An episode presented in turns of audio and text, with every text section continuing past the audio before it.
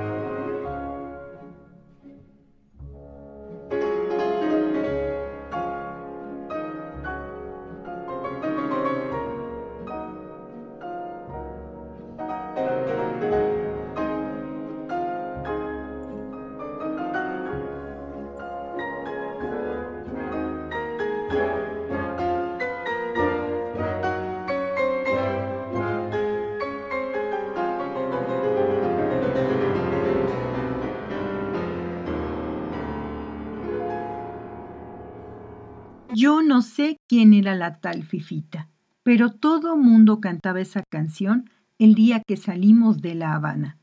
Y así se siguió cantando por el camino en guagua. Y cuando cambiamos de la guagua para el camión en cueto y tuvimos que taparnos con cartones y sacos, porque a nadie se le había ocurrido poner las carpas de agua en la parte de arriba de la mochila al alcance de la mano, sino en el fondo Todavía teníamos ganas de seguir cantando la dichosa cancioncita, aunque ninguno de nosotros sabía quién era la tal Fifita. Lo que sí sabíamos era que esa Fifita tenía que haber sido la candela, porque según dice la letra de la canción, levantaba a la gente a las cinco de la mañana para ir a recoger café. Y eso sí zumbaba. Con el frío que hay en esas lomas de Mayarí arriba, ni Fifita hubiera podido parar a nadie de mi brigada antes de las seis de la mañana.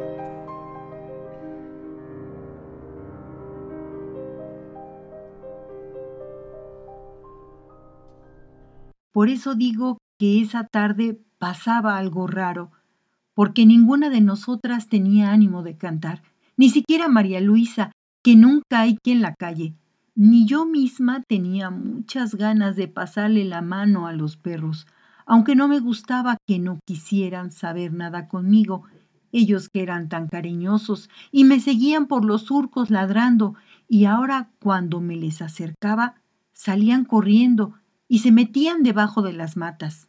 Nadie quería ni moverse de las hamacas por aquella pesadez que he dicho que había en el aire, pues pasó que esa tarde el cielo se puso rojo por todas partes, y no únicamente por el lugar por donde se oculta el sol, y ni los muchachos que vivían ahí mismito vinieron, pero lo más extraño, quiero decir, fue que todas nos alegramos que no vinieran, para no tener que ni movernos. Figúrense.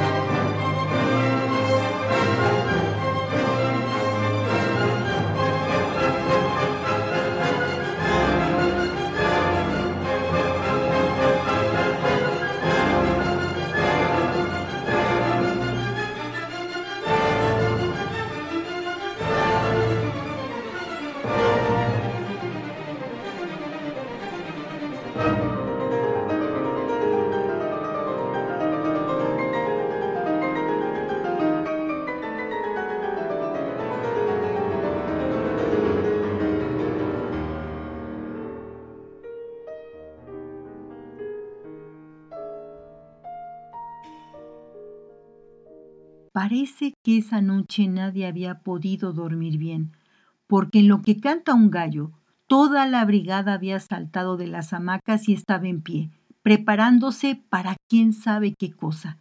Y cuando empecé a recoger la ropa en la mochila para que no se me mojara, fue que alguien habló, porque nadie había hablado hasta ahora, y me pareció una pregunta que no venía al caso, porque a quién le interesaba en ese momento si lo que entraba por el hueco que había dejado la pared era como una de esas olas que uno ve en las películas cuando un barco se está hundiendo. ¿A quién le importaba lo que Silina preguntaba, que era que dónde se había metido el árbol que estaba frente a la casa?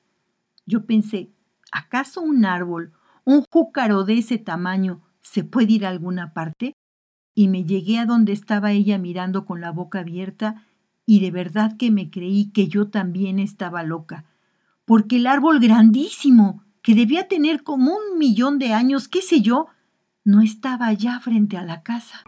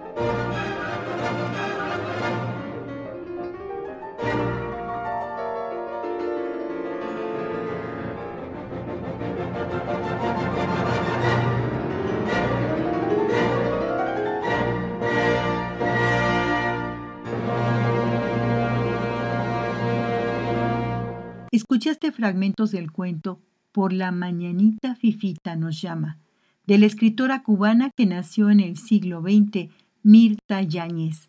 Anímate a leerlo completo, búscalo y disfrútalo.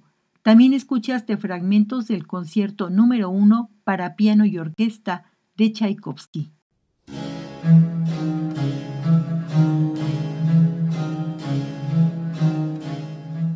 Fragmentos sugerentes es una producción de Lorena Segrove en 2022. Escríbenos onda irreversible arroba gmail.com.